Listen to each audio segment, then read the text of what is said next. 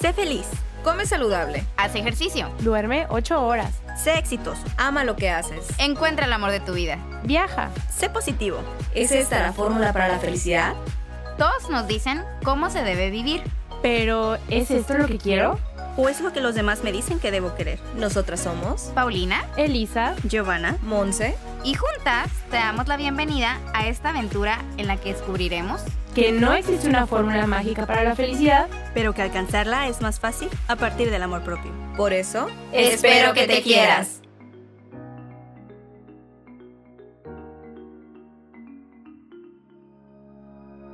Hola, bienvenidos a otro viernes de Espero que te quieras. El día de hoy vamos a hablar sobre cómo descubrir nuestra pasión y vivir de ella.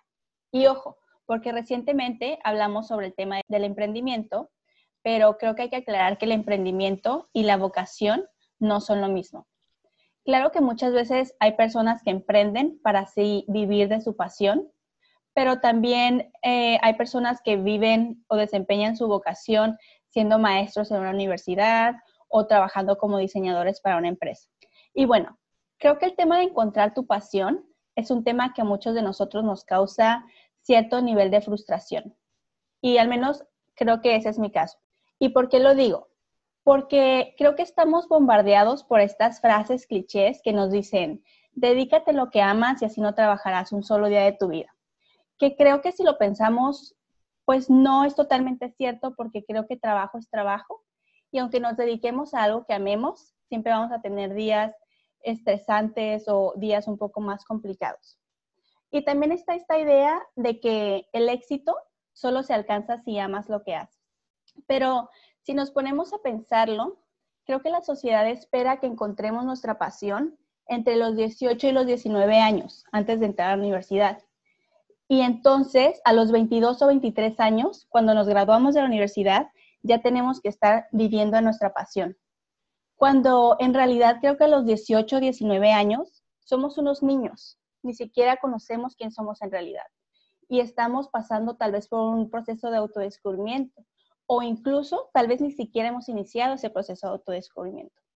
Entonces, para el momento en que nos graduamos y nos damos cuenta que aquella profesión o carrera que estudiamos no es exactamente como nos la imaginábamos, creo que no sabemos qué hacer con eso.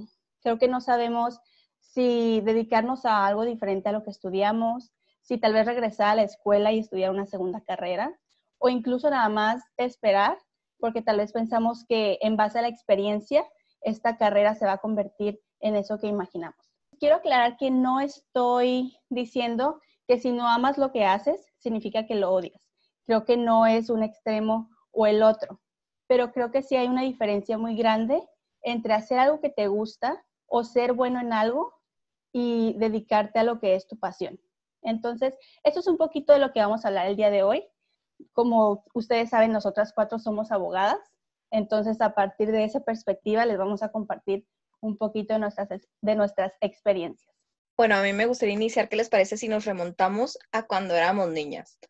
Cómo nos la pasábamos dibujando, creando por mil horas, haciéndoles, en mi caso yo les hacía las casitas a las Barbies, los vestidos, me la pasaba todo, todo el tiempo creando, escribiendo. Entonces, realmente, ¿cómo podemos entender o cómo podemos encontrar esta creatividad o esta pasión? Pues es realmente creo que, que conectando con ese niño interior o ese, e, ese pasado en el que nos la pasábamos siempre renovando, creando.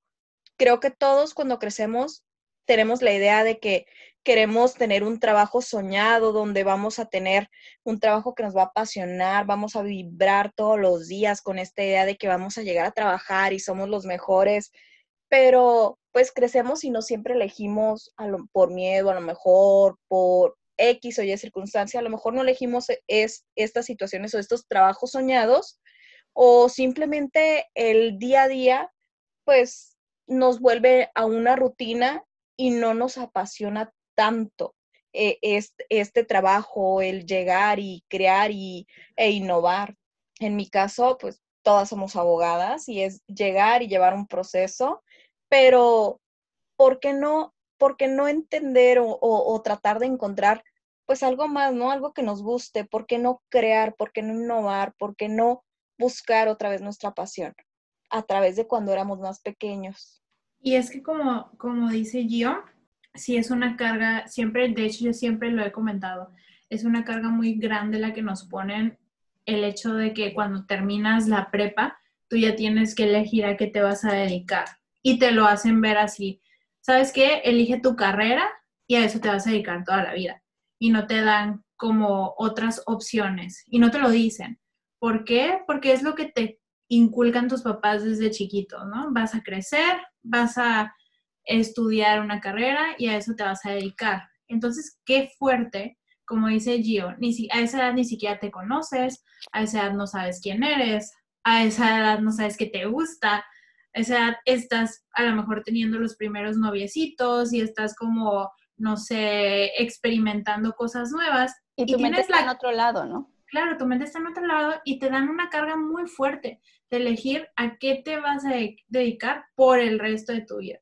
Te hacen un examen en donde te hacen preguntas muy básicas y ya te dicen, ok, tu perfil va por aquí, va por acá y así, y a estas son tus carreras, y en base a eso tienes que elegir, y eliges sin explorar esa carrera, sin saber realmente qué se, qué se, a qué se refiere, qué cosas son las que tienes que hacer.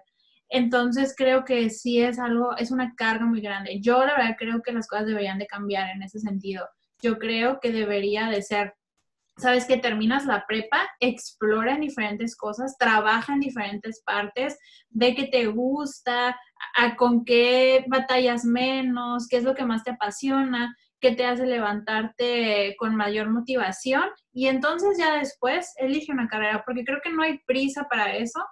Nos quieren traer la vida así, corriendo, corriendo, corriendo, como si fueran carreritas, cuando no es así.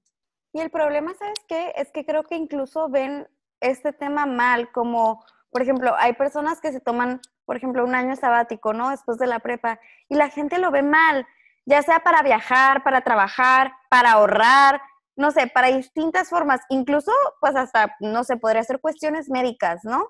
Y la gente lo ve tan mal como el, es que, ¿por qué no está estudiando? Es que, ¿por qué está trabajando en eso en vez de ver qué va a ser el resto de su vida? qué flojo, y juzgan, cuando precisamente, ¿no? Por eso también hay mucha gente infeliz en su vida, en trabajos donde no les gustan, o que terminan esa carrera y años después, pueden ser muchos o puede ser inmediatamente, empiezan una segunda carrera. ¿Por qué? Porque se dan cuenta que la primera, sí, a lo mejor no les desagradó, a lo mejor sí les gusta, pero no les encanta, ¿no? Entonces es a partir como de, de los 20, mediados de 20, que tú empiezas, bueno, al menos en mi caso, así ha sido, ¿no? De hasta esta edad, tú te conoces bien qué quieres, qué quieres de tu vida, qué metas tienes, a dónde quieres llegar. ¿Cuáles son tus fortalezas? ¿Cuáles son tus debilidades? Incluso sabes que eso que comentas, Pau, le pasó a mi hermano. Él empezó estudiando economía y pues durante la carrera se dio cuenta que eso no era lo que le gustaba y cuando decidió que se quería cambiar de carrera, se quería cambiar a derecho, tenía miedo de decírselo a mis papás por miedo a defraudarlos, de que, ay, pues me equivoqué, me quiero cambiar de carrera. Y cuando se lo dijo a mis papás, la respuesta que ellos le dieron es, estudia lo que quieras mientras sea lo que te haga feliz. Pero es cierto lo que tú dices, la gente lo ve mal. Ay, ¿cómo que tiene 24 años y todavía no se gradúa?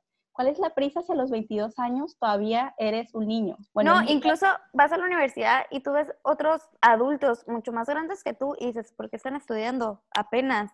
O ¿por qué se cambiaron? ¿O por qué no terminaron la otra carrera que estaban estudiando? ¿O por qué se cambiaron? Si ya estabas ahí, pues termínala.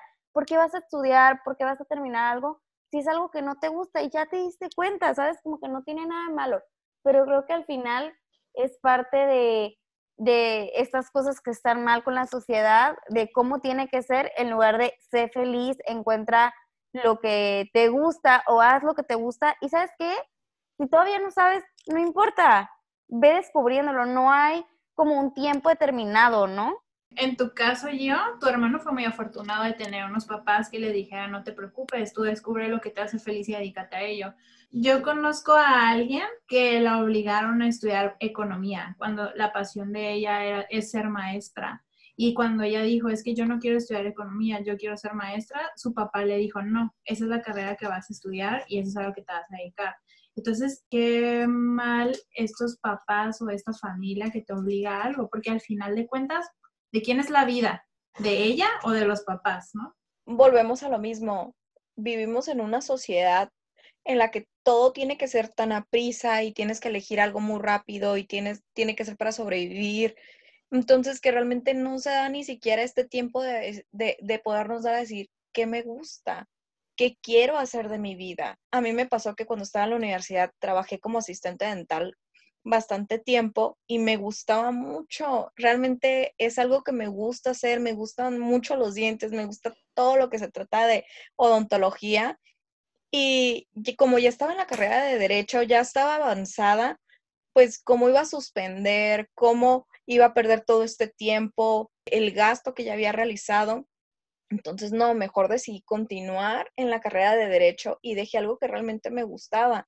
Y digo, no me arrepiento porque el derecho siempre me ha apasionado, siempre me ha gustado, pero eh, recuerdo que ir a trabajar en los dientes, en la odontología, en, este, en este lugar, me apasionaba, me hacía muy feliz. Y digo, ¿cómo a veces por no suspender o por no decir, ay, pues me voy a dar un tiempo, voy a elegir voy a ver realmente si me gusta algo, poder pausarlo por la presión de la sociedad de cómo lo dejaste, por qué suspendiste esto. No, no, no, es que tú debes de continuar, es que si ya iniciaste, termínalo. Entonces, ¿cuántas personas no terminamos algo porque debemos hacerlo, no porque realmente queremos? Y sabes que también, incluso yéndonos hasta las opciones que tenemos para escoger, ¿no?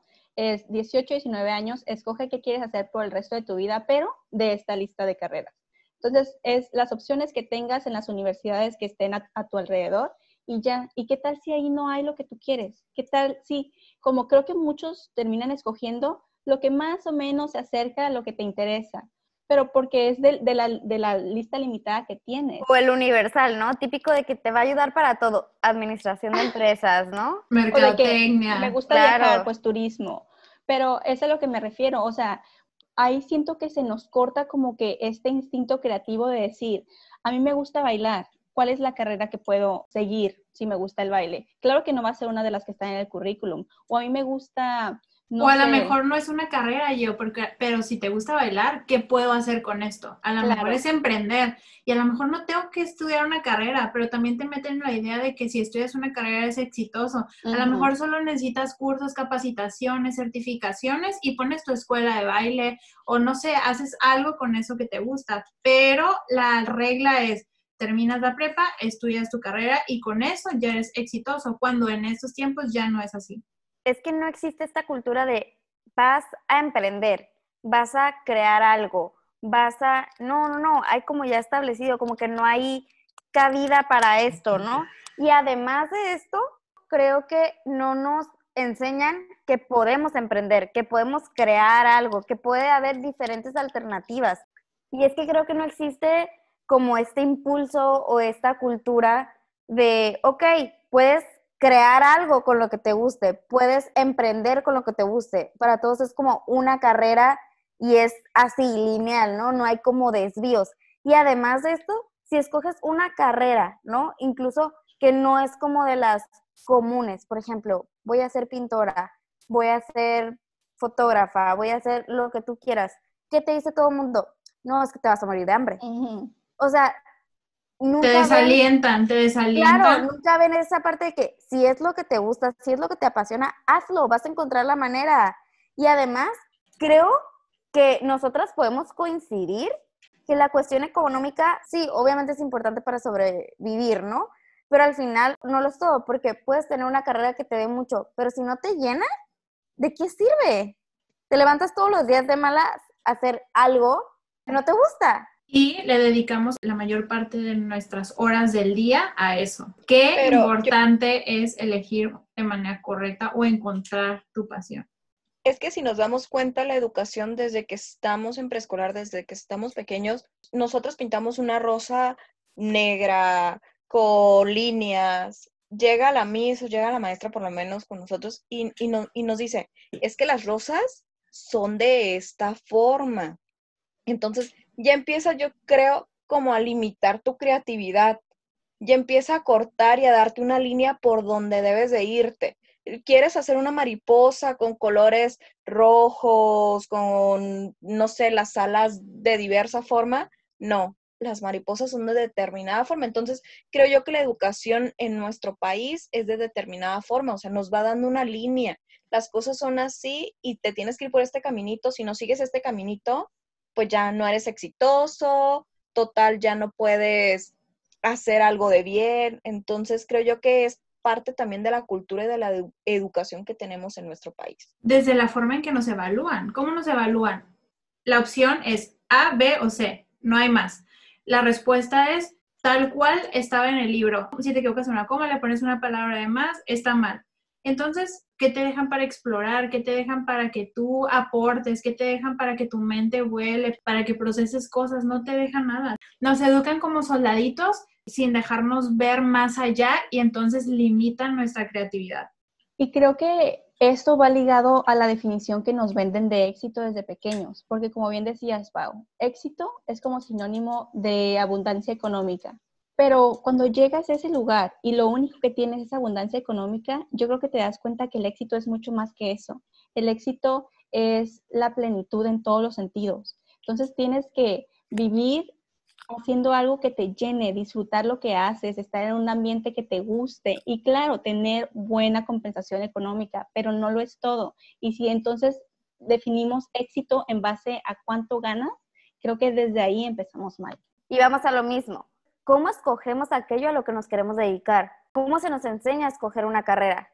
¿No? Y creo que es, ha sido muy cuadrado de escoge una carrera, como dijimos, de esta lista que te dé abundancia económica y que además te guste.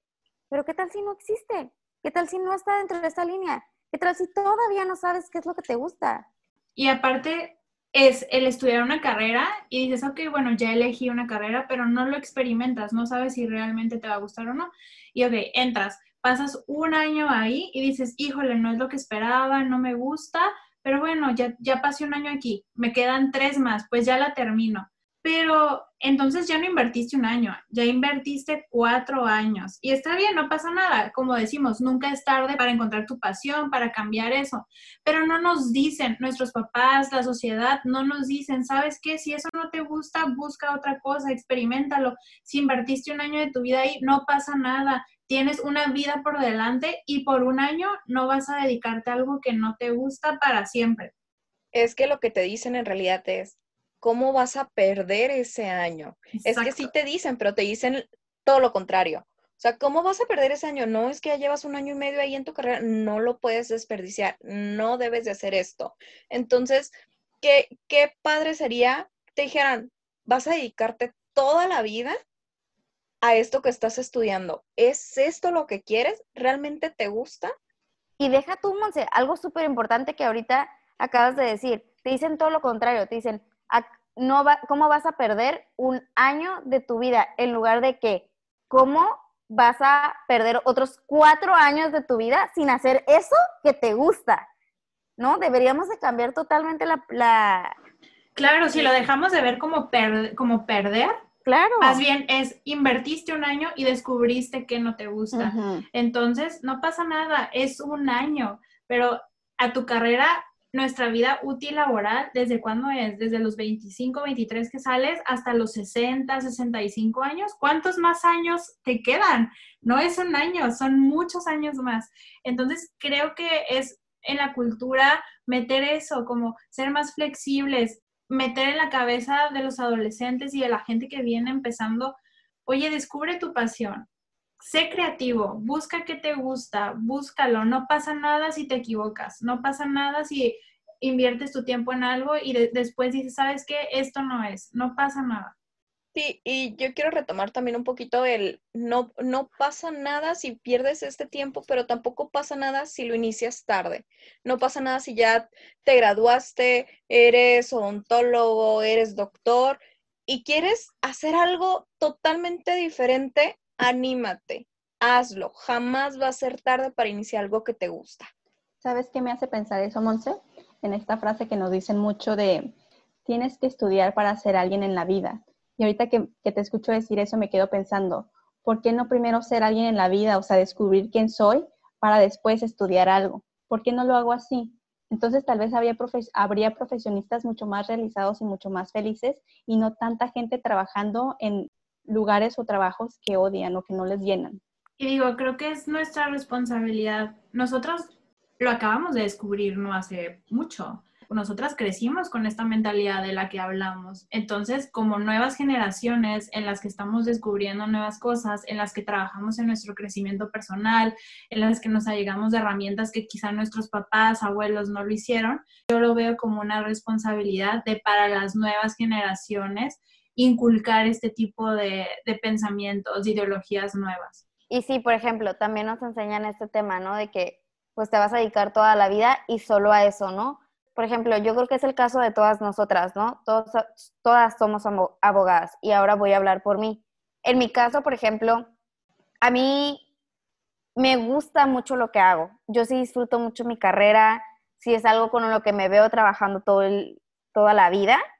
Sin embargo, creo que ahora que estoy descubriendo otras formas de, de vivir, de dedicarme también a otras cosas, como el proyecto este de, del podcast y buscando la manera de tener como más creatividad en tu vida, de buscar ya una pasión, ¿no? Que te llene tanto, porque por ejemplo, a mí me encanta mi carrera, pero no te voy a decir que soy una apasionada por el derecho y ando por todos lados con mi bandera de justicia y el derecho. No, la verdad es algo que disfruto, pero al final es mi trabajo. Y sí, me encanta, pero es mi trabajo, pero no es mi vida, ¿no? Entonces, como el hecho de que la gente sea tan cerrada de tienes que dedicarte a esto nada más, ¿por qué no puedes dedicarte a eso y a otras cosas?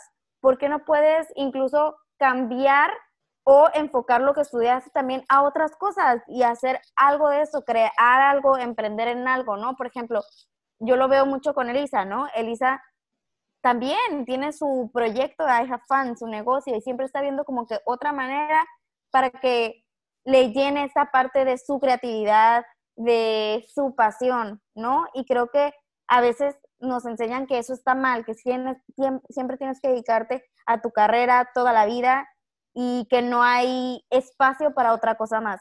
Cuando creo que no, la vida da muchas vueltas y tienes muchos años útiles laborales que puedes hacer un millón de cosas si eso es lo que quieres. Puedes crear estas cosas, puedes modificar, puedes regresar, puedes, por ejemplo, ser abogada, dedicarte a otra cosa y luego regresar, o puedes hacer varias cosas a la vez.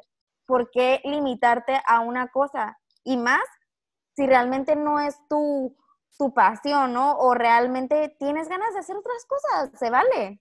Sí, creo que yo ya se los he dicho también que a mí me gusta mucho la carrera de derecho, me encanta estudiarla, me encanta estudiar derecho, pero yo ya me di cuenta de que esta no es mi pasión y no es mi vocación. Entonces, yo ahorita estoy buscando qué es eso que sí me llena.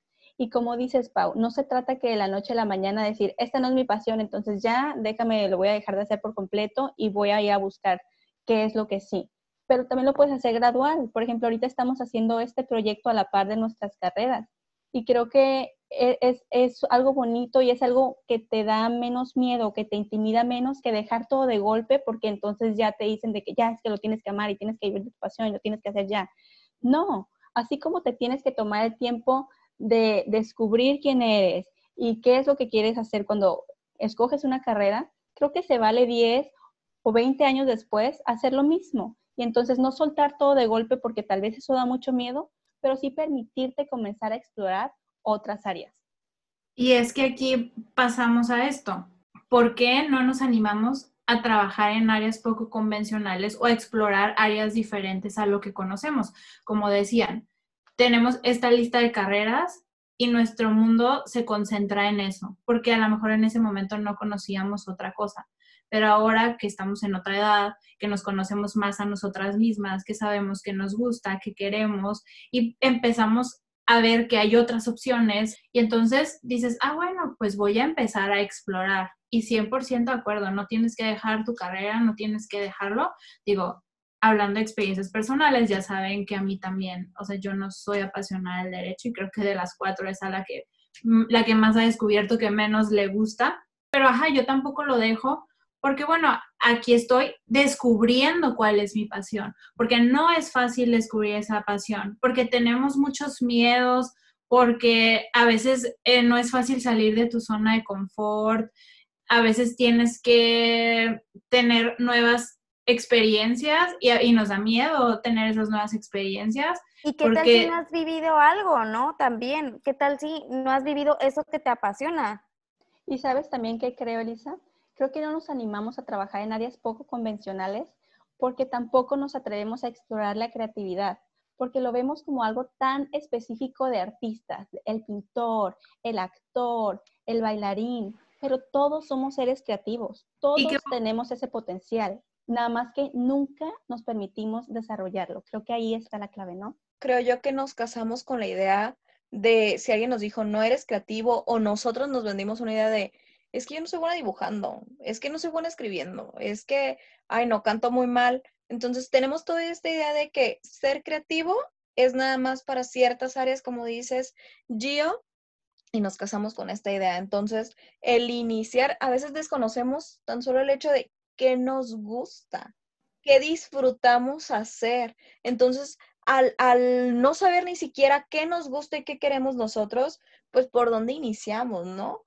¿Cómo podemos iniciar algo que ni siquiera conocemos? Entonces, ¿por qué no darte la oportunidad de ver, retomar qué me gusta, qué disfruto hacer para entonces, pues empezar a, a, trabajar en todas estas áreas a lo mejor poco convencionales, porque no necesitas ser un pintor, a lo mejor pones uñas y haces unos diseños preciosos, a lo mejor pones pestañas, haces tatuajes, entonces pueden ser mil y una opciones en las que puedes desarrollar tu creatividad. Simplemente tienes que saber qué te gusta.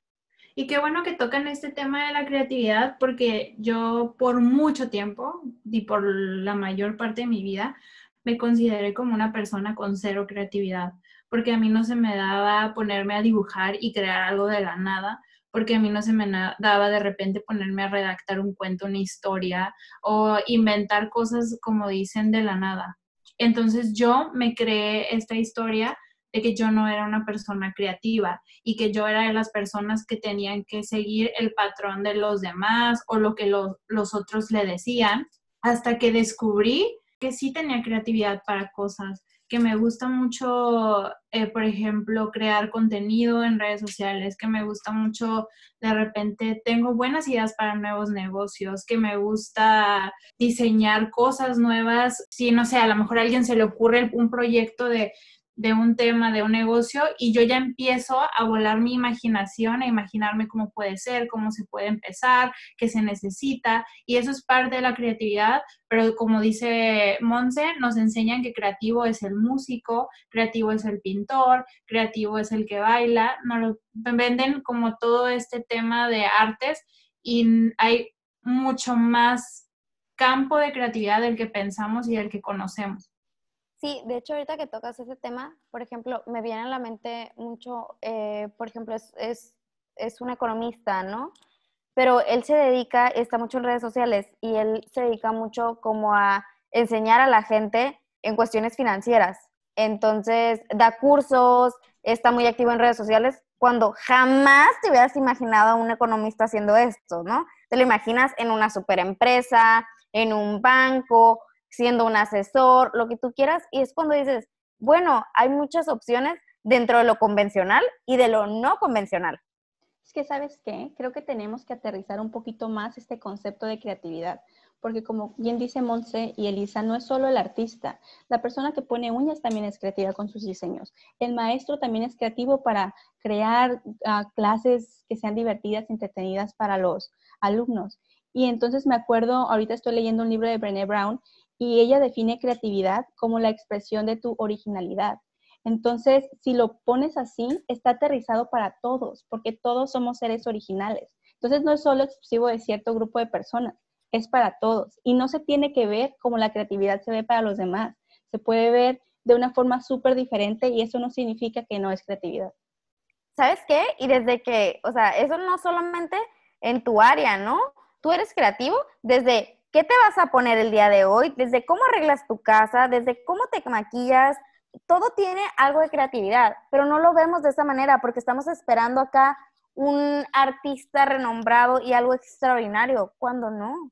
Y sabes que también a veces creo que nos limita el hecho de que ves algo, pero es una, una diferencia el decir, ¿sabes qué? Copio eso o me inspiro en eso. Puede ser creativo, entonces la gente a veces no, porque van a pensar que le copié. Pero en un mundo donde hay tantas ideas y tantas cosas, claro que te puedes inspirar. Obviamente no vas a hacerlo igual, pero te puedes inspirar. Y creo que a veces nos mata la creatividad el hecho de querer hacer las cosas tan con una perfección, así que es que si no está perfecto, entonces no lo voy a hacer y como no me va a salir perfecto, entonces ya no voy a incursionar en ese tema de la creatividad o en esa área de la creatividad. Entonces creo que pues tenemos que experimentar, tenemos que probar y disfrutar, que a veces las cosas imperfectas son las más bonitas y a lo mejor las cosas imperfectas son las que pueden conectar más con las personas.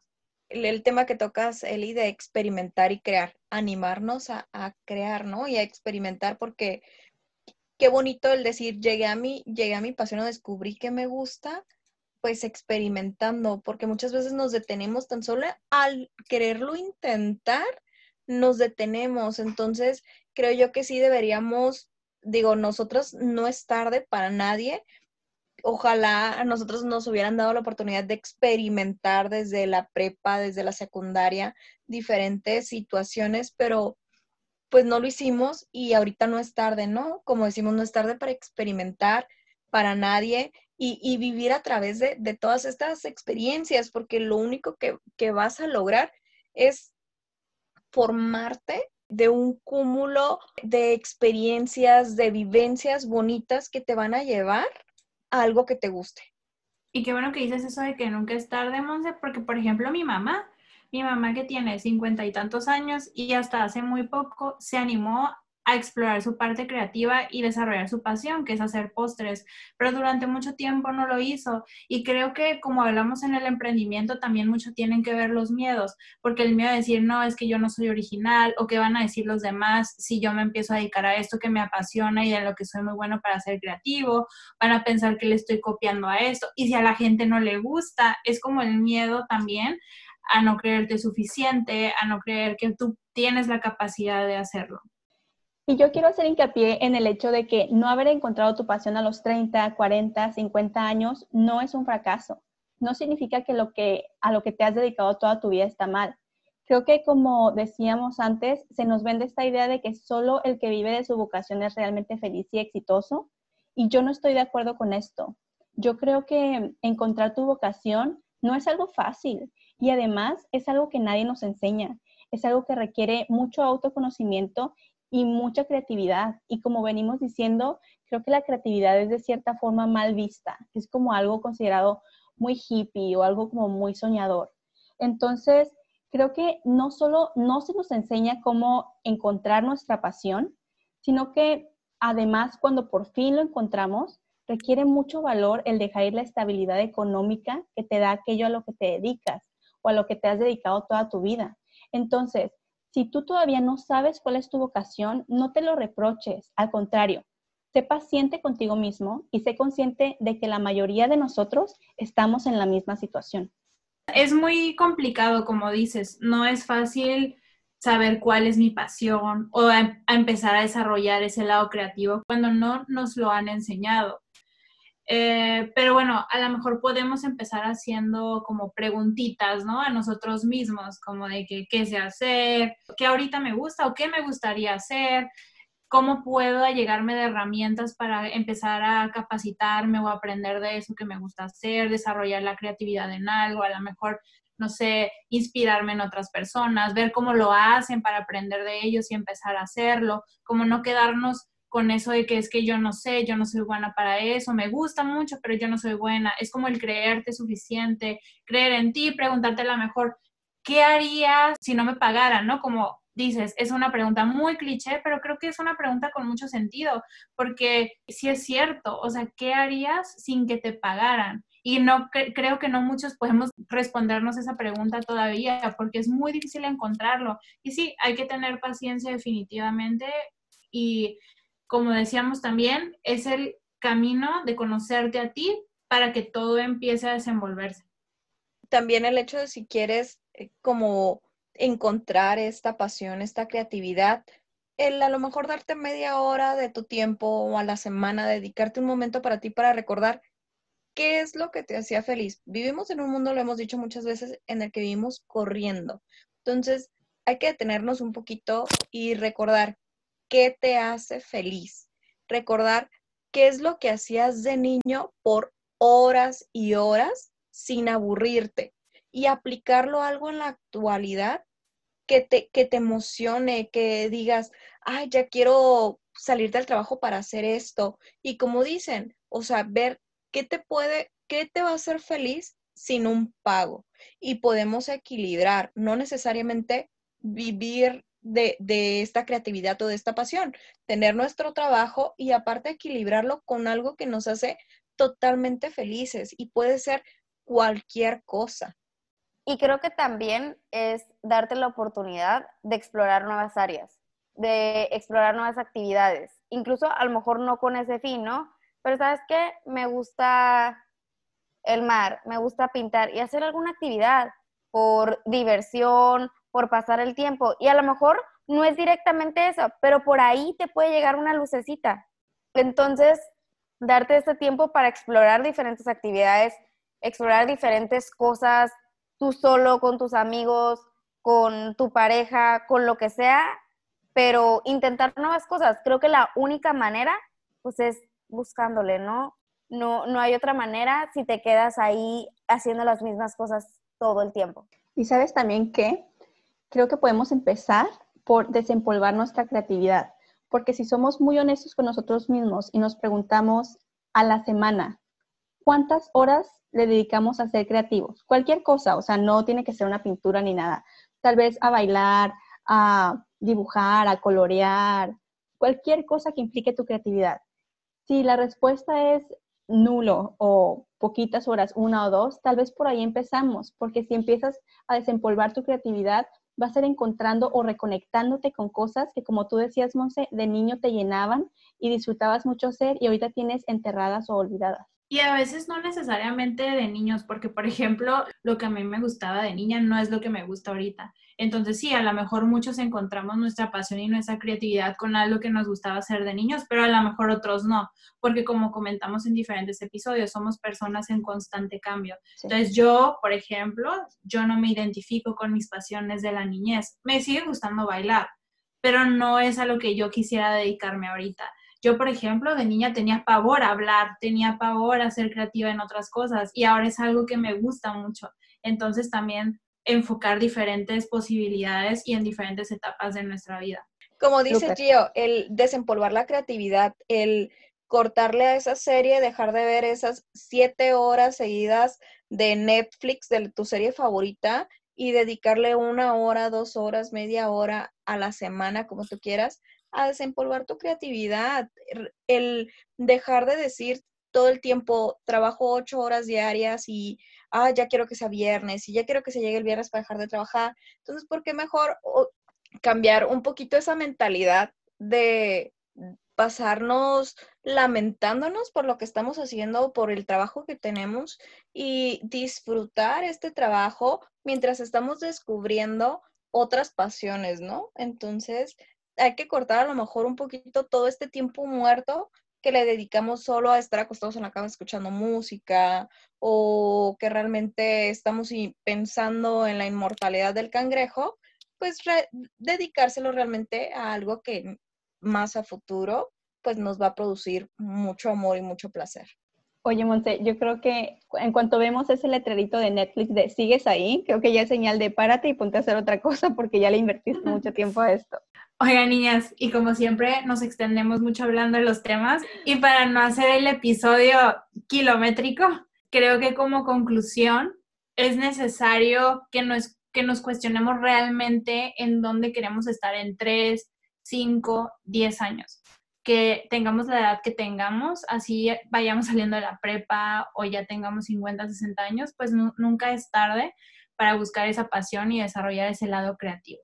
Entonces creo que nos podemos preguntar si estamos felices con nuestra vida, no sé, qué me gusta hacer, qué me apasiona, Creo que son preguntas que nos debemos hacer para ser conscientes de nosotros mismos y de nuestra vida. No sé, por ejemplo, mi vida es un reflejo de las opiniones de los demás, de mis padres, de mi familia, de mis amigos, como lo comentábamos al inicio del episodio, o realmente he hecho lo que he querido y soñado. Creo que a veces son preguntas que no nos hacemos y obviamente no es fácil encontrar nuestra pasión y desarrollar nuestra creatividad, puede que a veces inconscientemente sí sabemos qué es lo que nos apasiona, pero como comentaba Monse, la vida tan ajetreada, las responsabilidades, las rutinas diarias, son cosas que nos van alejando poco a poco de nuestra pasión y no nos permite desarrollar nuestra creatividad. Pero creo que si nos empezamos a enfocar en buscar eso que nos apasiona, pues poco a poco podemos ir empezando a descubrirlo se trata de enfocarnos, se trata de comprometernos con nosotros mismos y hacernos responsables de tener la vida que soñamos tener, no de dejarlo solo en un sueño, hacerlo realidad, porque nadie más va a venir a hacerlo por nosotros. Y creo que es normal que sintamos miedos, porque cuando estamos cómodos, pues es difícil salir de esta zona de confort en la que nos encontramos. Como decía, creo que Gio requiere que seamos muy valientes, porque vamos a convertirnos en personas vulnerables, porque vamos a experimentar diferentes situaciones que antes no habíamos experimentado, pero como decíamos todas, es parte de conectarnos con nosotros mismos, con nuestro interior, y cuando hagamos eso, creo que vamos a estar más cerca de lo que estamos ahorita, de encontrar esa pasión o de poder fortalecer nuestra creatividad, desarrollarla y convertir nuestros sueños en realidad. Y para esto les queremos recomendar un libro que hemos leído, creo que Pau y yo al menos, que se llama Libera tu magia. La autora es Elizabeth Gilbert. Es un libro en donde te enseña a cómo llevar una vida creativa más allá del miedo. Y también queremos dejarles un pequeño ejercicio para que ustedes mismos se respondan qué rumbo lleva su vida y cómo pueden a lo mejor encontrar esa pasión que buscan. Entonces pueden empezar por preguntarse a quiénes admiras y por qué. ¿Qué te encantaba hacer por horas y horas cuando eras tan solo un niño? ¿Y qué te encanta hacer ahora que a lo mejor no hagas tanto por falta de tiempo? Si no te importara el dinero, ¿qué cosa te gustaría hacer por el resto de tu vida? y qué actividad estarías dispuesto a realizar todos los días sin cobrar nada a cambio. La verdad es que no existe una receta perfecta para encontrar aquello que nos apasiona y sabemos que no es fácil hacerlo, como ya les venimos diciendo a lo largo del episodio, pero pues si no experimentamos, si no lo intentamos, nunca vamos a saber lo maravilloso que es encontrar nuestra pasión, desarrollar nuestra creatividad y dedicarnos a eso. Y como siempre, van a poder encontrar las preguntas que les acaba de decir Elisa en nuestras historias, en caso de que no las hayan podido apuntar o se les haya pasado una por ahí, van a estar en nuestras historias destacadas eh, durante la semana para que ahí las puedan encontrar y las puedan responder. Y bueno, eh, ya llegamos al final de este episodio. Nos vemos el próximo viernes para continuar hablando de este tema, pero ahora con una súper invitada que estamos seguras los va a enamorar. No olviden seguirnos en redes sociales. Nos encuentran en Facebook e Instagram como Espero que te quieras y pueden escuchar nuestro podcast en las plataformas de Spotify y YouTube. Si les gustó este episodio y creen que le puede servir a alguien más que conozcan como fuente de inspiración, no duden en compartirlo porque al hacerlo nos ayudan a llegar a más y más personas y lograr así que esta bonita comunidad siga creciendo. Nos escuchamos la siguiente semana y ya saben qué. Espero que te quieras. Bye.